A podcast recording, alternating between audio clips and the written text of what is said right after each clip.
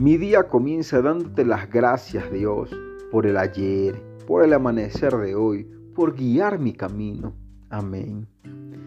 Hey, hola queridos amigos, hoy Dios tiene un mensaje especialmente para ti. Porque, ¿qué aprovechará el hombre si ganare todo el mundo y perdiere su alma? Marcos 8:36 lo dice. Querido amigo, querida amiga, nunca seas esclavos de los bienes de este mundo, ni de los afanes que produce el querer tenerlos. No te dejes medir por los bienes materiales. Tú no eres lo que tienes. Hay una esencia en ti que Dios puso, que distingue y que debes cultivar constantemente. Así que amigo, disfruta todo lo que tienes, pero no olvides que eso no te representa.